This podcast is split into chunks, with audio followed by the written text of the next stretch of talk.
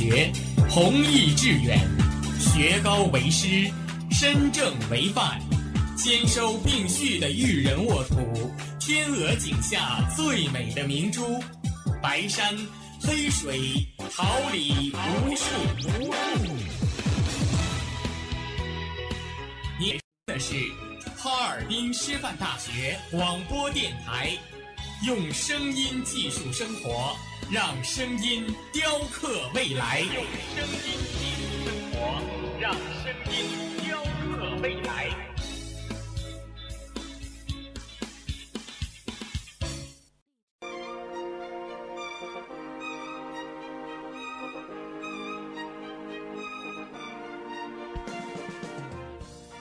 春华秋实，桃李不言。炫动之声，无限精彩。FM 七十六点二。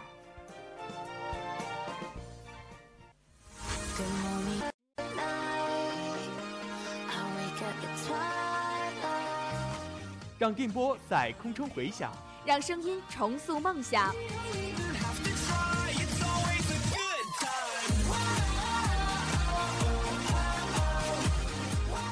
在青春的旅途上，用电波打。在年少的岁月里，让声音尘封迷茫。我的快乐源泉，我的青春宣言。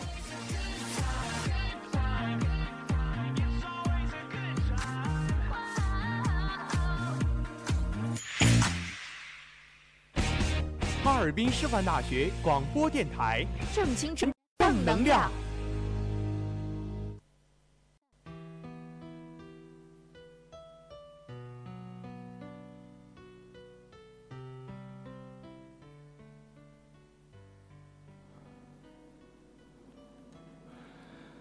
单车笑容，蝴蝶泉边，芳香的花朵，在耳边缱绻着窝心的誓言。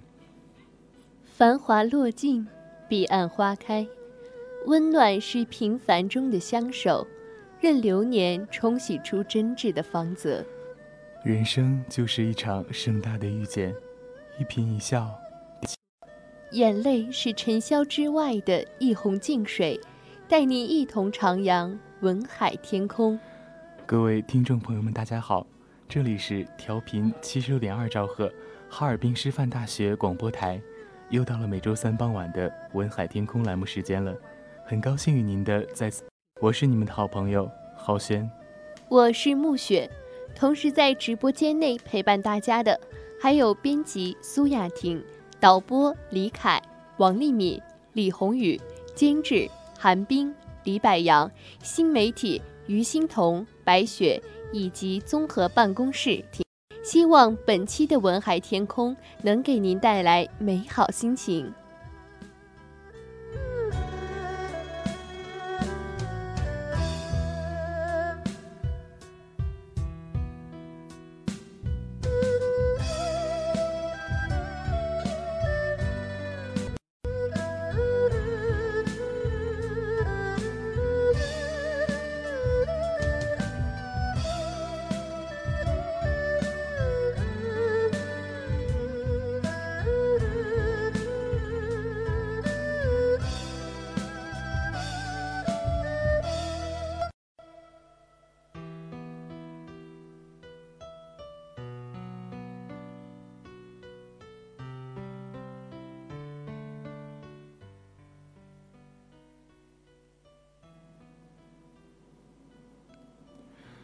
熏然岁月，小城故事，别多少苦乐悲欢，你我一起走过。梨花雨落，小梦不识，你我的故事与谁共品光阴酿成的甘醇？文海天空，说出你的故事，我们在这里与你一起再现那难忘的日子。愿说出你的故事，与我们共享你的独家记忆。我们的邮箱是文海 TK at 幺二六 .com，文海 TK at 幺二六 .com。我们诚挚欢迎你的来稿，展现你的情感世界。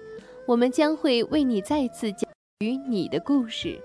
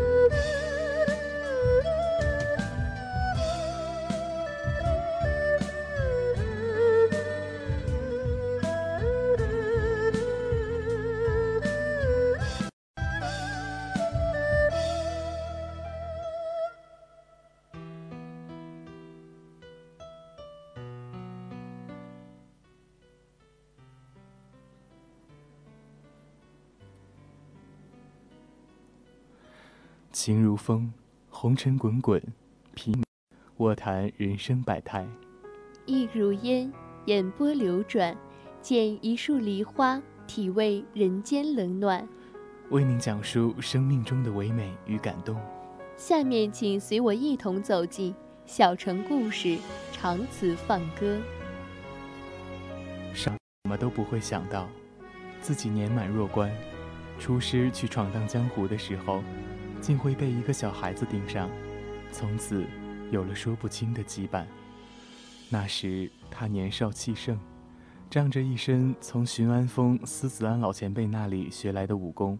和一把残月，助行侠仗义，出手重伤那些欺凌弱小之人，终于激怒他们，被群起而攻之。尚无涯不慎中了他们的暗算，只能仓皇逃走，躲进山洞里疗伤。没有想到，尚无涯会在这个山洞里遇到拿着一根星编排阵法的小姑娘。小姑娘见有陌生人闯入，立刻高声怒喝。是何人打扰本姑娘？还不快滚出去！失血过多，目前已经十分虚弱的尚无涯，不但没被这个刁难的姑娘激怒，反而还摁着自己，饶有兴趣地盯着她画的阵法，轻笑了一声，倒有些意思。你这丫头很用功嘛。大哥哥也不想来打扰你，只是情况特殊，事从权宜。你可不可以让大哥哥在这里歇息片刻？我不会打扰你用功。嗯咦，你受伤了？我也不是那么不通人情，就是刚才太过于投入了，对不起。我帮你疗伤吧，正好随身带着点伤药。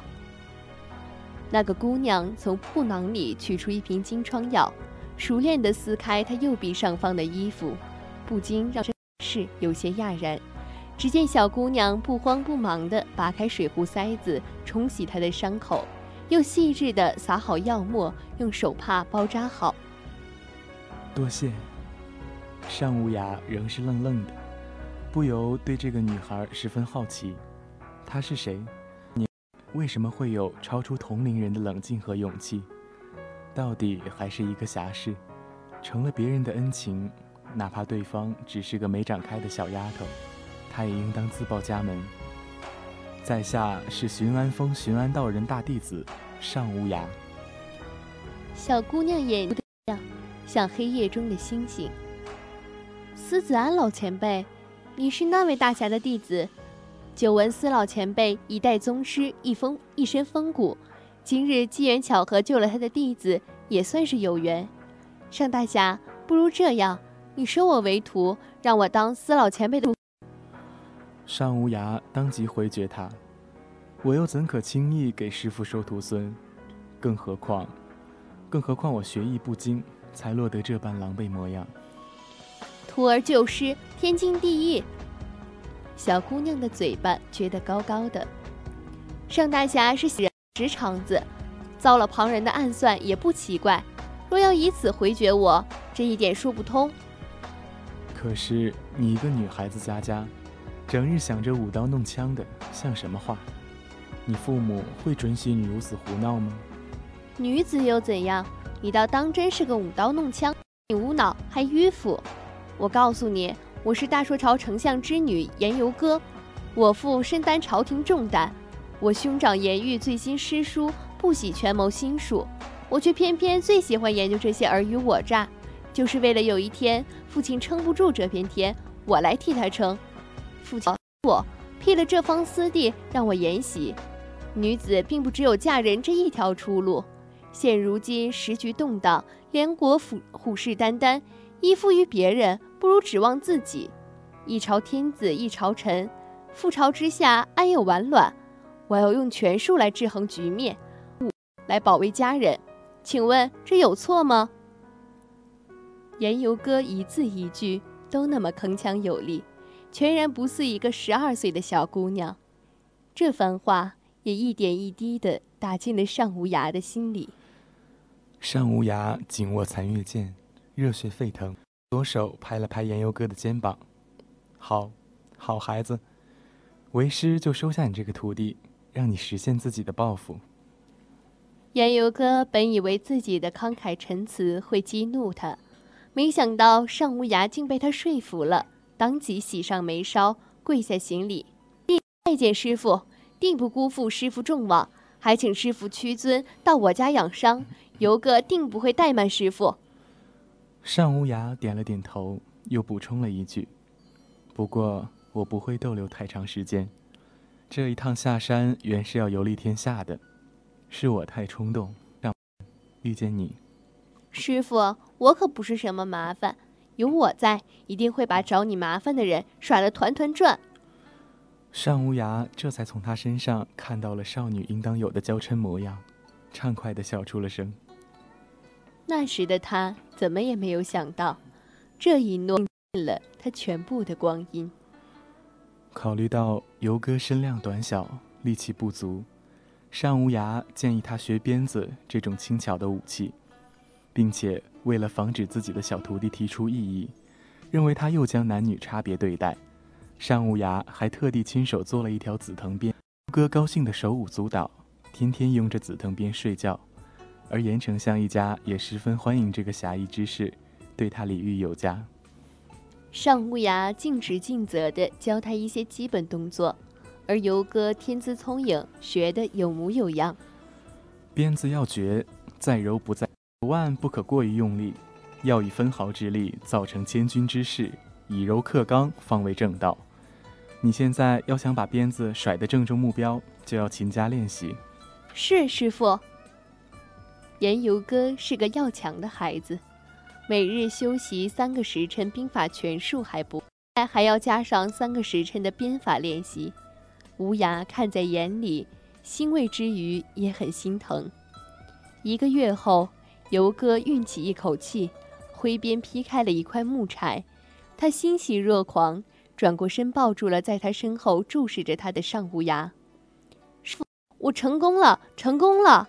今日游哥能劈开木柴，来日游哥就能劈开任何一个奸贼的脑袋。单无涯也很骄傲。一把就把娇小的游哥举了起来。游哥，不要急，一步一步来。你说过，用武力解决问题。游哥被无涯放下来，骄傲地抬起头。我的拳术兵法也不赖，师傅以后就能知道了。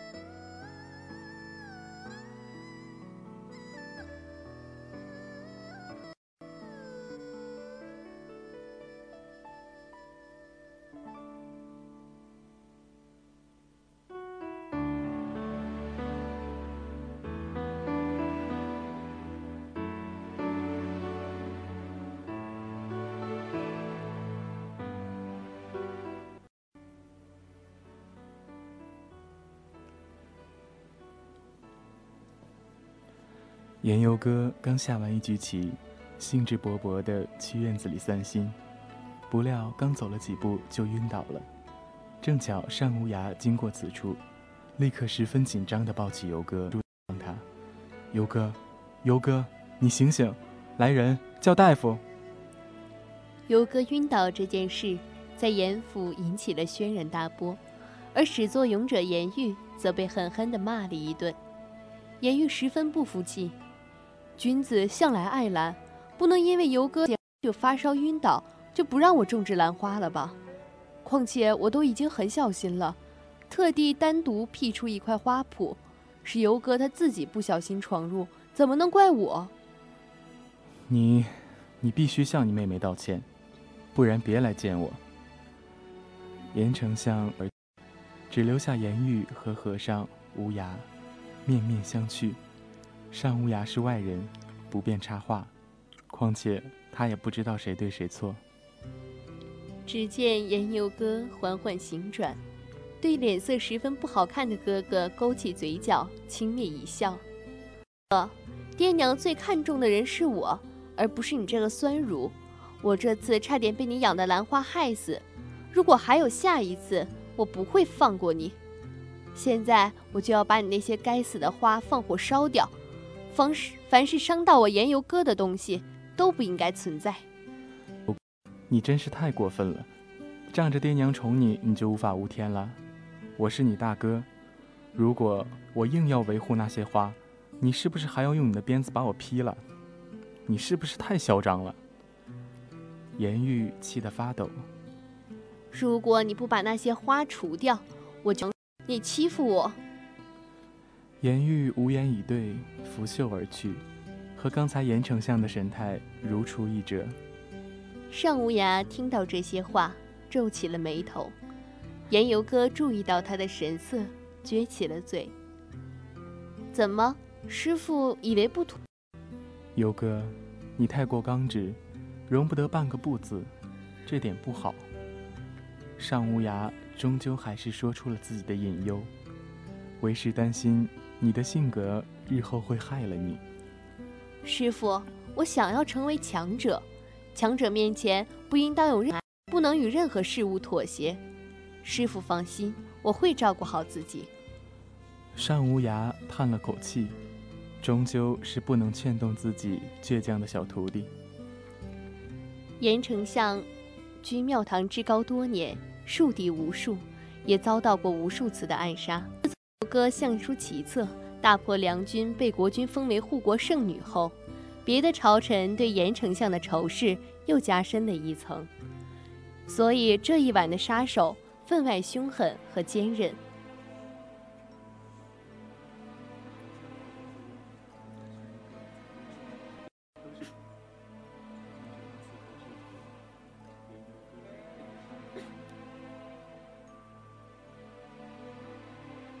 走进那些被捆绑的刺客，凉丝丝的问道：“是谁主使你们的？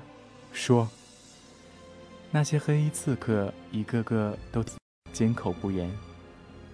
哦，还挺有职业素养的，我倒要看看你们能嘴硬到什么时候。岩油哥解下腰间的鞭子，用力一挥，竟生生地将领头那个刺客的头颅绞下。众人见了，皆骇然不已。就连一向对的颜玉都不自觉地摸了摸脖子，然后打了个激灵。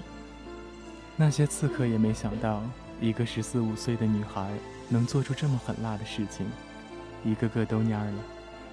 是和尚书。言游哥颔首吩咐道：“交由官府，把话再说一遍，呈禀圣上定夺。”游哥。无涯也被这种极有冲击力的血腥场面震慑到了，他这才惊觉，两年前那个刁蛮却还算软糯的小丫头，已经成长为手段凌厉的护国圣女。那么她呢？年又变成了什么？师傅不必多言，我自有决断。来人，带尚大侠去疗伤。严游哥拿白帕子擦拭紫藤边上的血迹，满脸嫌弃。真是脏了我的鞭子。乌鸦只觉得自己气血上涌，也鼓动，一把夺过岩游哥手中的紫藤鞭。这紫藤鞭我不许你用了。师傅，还没等岩游哥辩驳，上乌鸦就走了。师徒决裂，似乎只在这一夜之间。刺客事件过过后不久，一道圣旨。圣上谕旨：言由歌出身名门，举止端庄，为国立功。赐言由歌于及笄之年嫁与上将军之子段明启，钦此。由歌接到圣旨，心情复杂。圣上知道调和将相之间，我应当高兴。可是为什么我却一点都不开心？他神色恍惚，伸手就要去解下腰间的紫藤鞭去耍一耍，这才忆起。自己以疏解郁结的兵器已被师傅没收了，他想去跟师傅和解，要回紫藤鞭。只你许久不回寻安峰，师傅可想念你了。我这个师妹也很想你。你当真要困在这丞相府？你忘记自己游历天下的志向了吗？竹花剑客施莫尔摇着大师兄尚无涯的胳膊，撒娇道：“言犹歌。”偷偷看着他们，心里也很期待。他想知道尚无涯会如何回答这个问题。是该离开了，她终究是长成别人家的新娘了。我还记得儿时，她还嚷嚷着嫁人无用，可是下，终归是有用的吧？尚无涯的大拇指和食指轻轻摩挲着紫藤鞭，释然的笑了。言由哥一言不发，转身离开了。师兄，到时候我们可要结伴而行哦。石墨儿继续撒娇。不了，我想独自闯闯。谢谢师妹的好意。单无涯把紫藤鞭揣进怀里。我要去向小徒弟道别了。师妹，你也快些离开吧。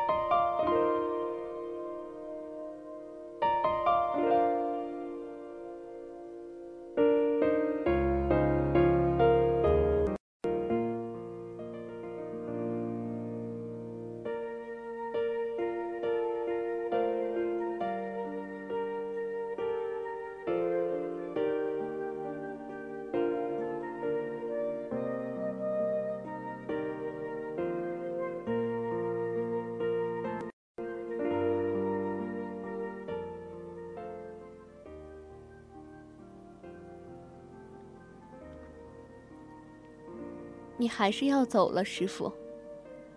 游哥红了眼眶，却强忍着不让泪水掉下来。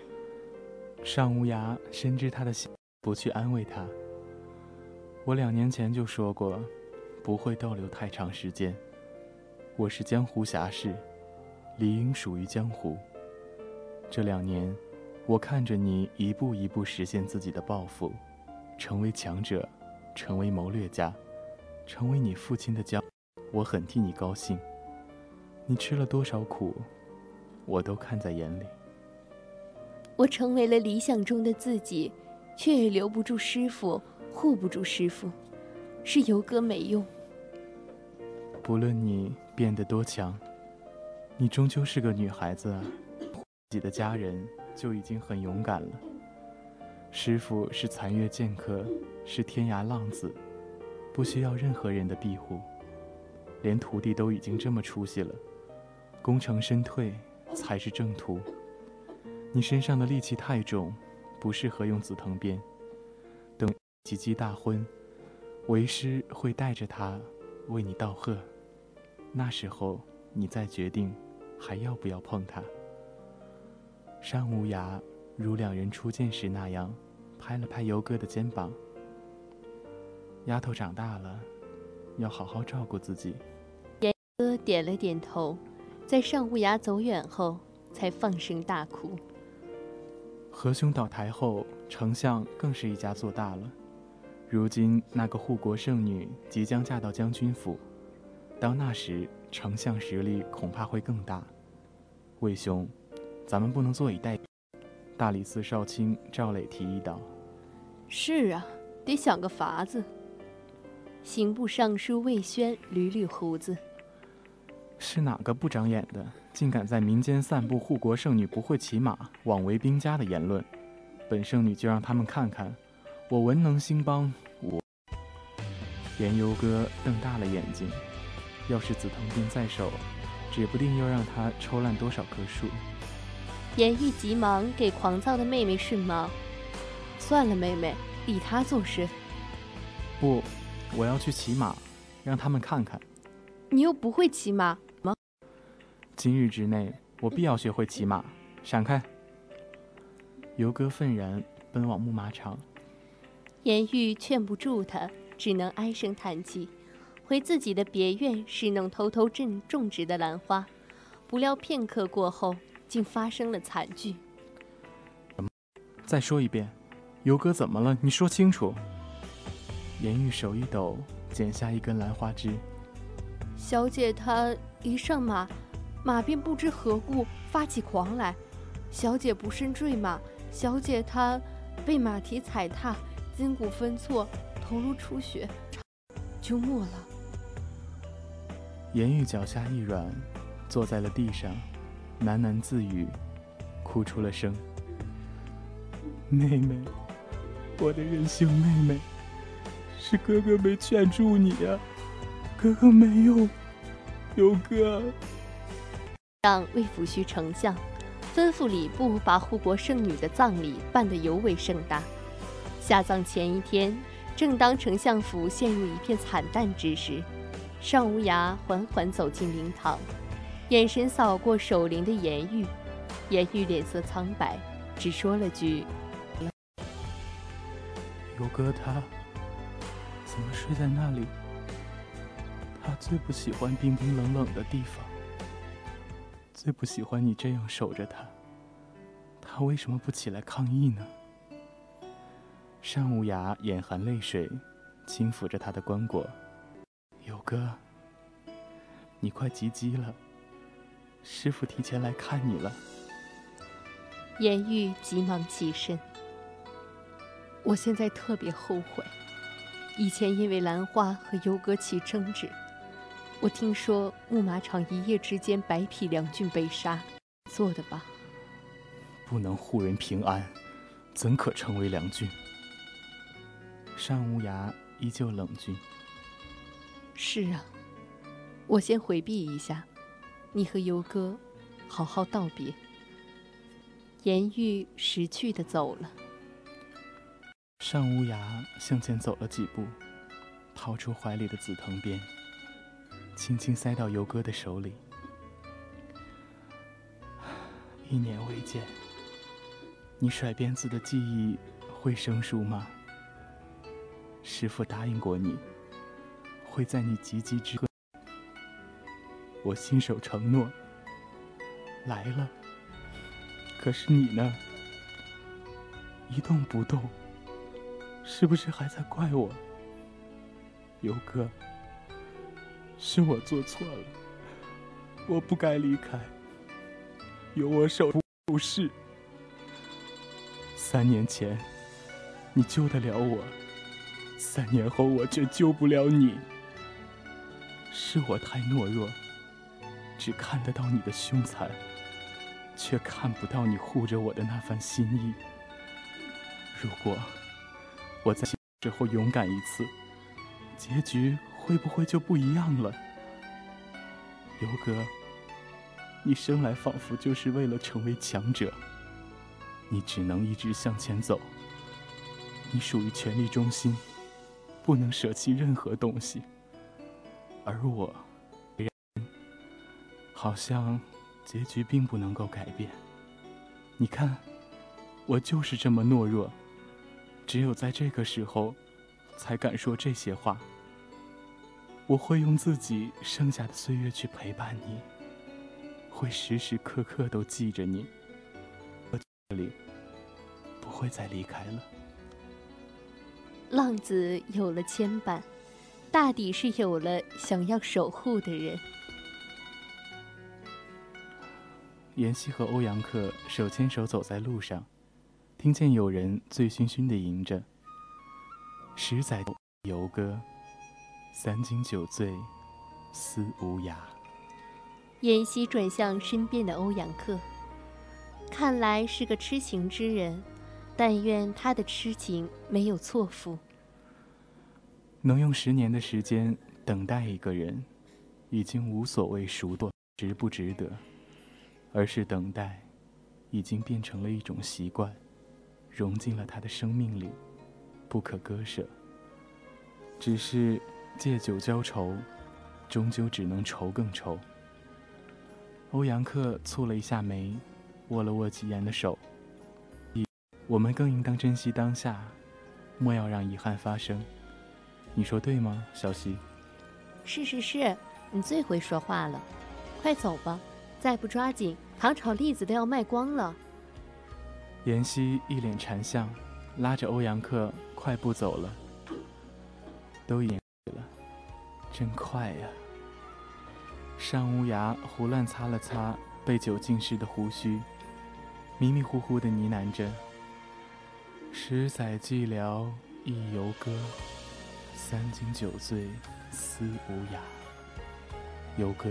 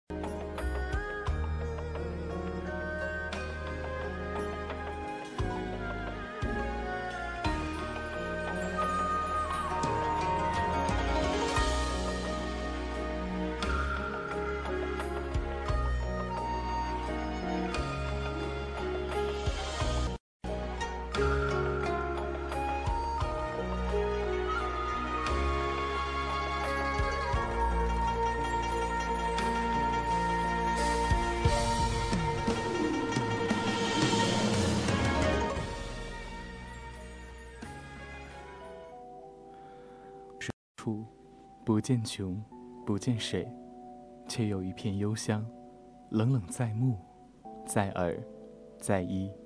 坐看云起时，未欲起，未遇云，但存几处闲情，瑟瑟在发，在口，在心。感动一期一会，回忆渐行渐远，一同留恋荏苒光阴。这场无法评判的爱恋，是尚无涯和言游哥之间那种复杂的感情。其实我也说不清，游哥到底对无涯怀着一种怎样的心。我只知道，自己笔下塑造的这个人物，终究是要以悲剧结尾的。言游哥身上有太多重担。他想揽过来的东西太多，太急于证明自己，有这样的下场是必然的。其实最可惜的是尚无涯，明明可以无牵无挂的浪迹一生，却在山洞里遇到编排阵法的他。一见游哥误终身，游哥一死，那个意气风发又仁慈迂腐的残月剑客，也从这个江湖上彻彻底底的消失了。不可不为情深。游哥一直都活在他的心里，从未远离。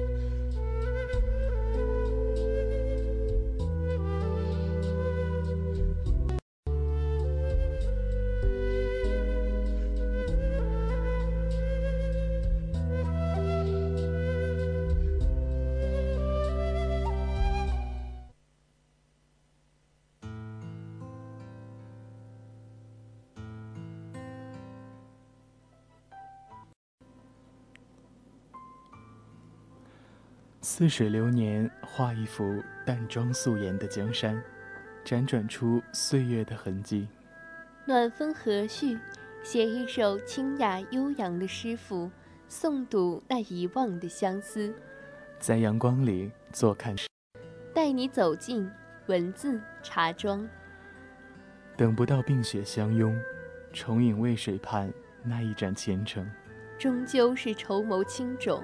替我将灞桥柳供奉，来世再数月明争，也许还能道声久别珍重。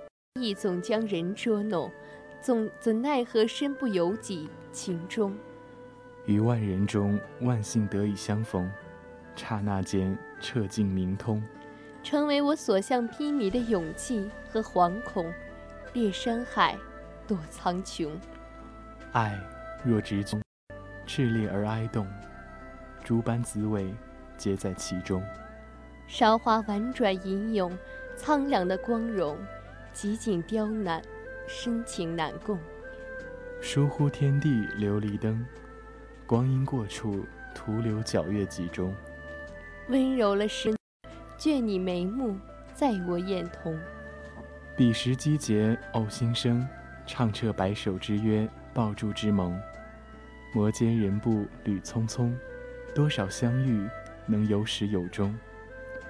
若要忘却年少轻狂的痛，从此后分封，不如做浮游麻衣，霜染淋漓死生，思朝暮，共苍穹。卸去人间妆红，我终于读懂，痴心熬尽才可倾城。唯有亘古寒风，能安葬浮生。至死不渝的天光落笔波折，岁月都干涸，只剩别离来不及说。宁愿折心木火，舍不得勘破，是你唇边夜雨清河。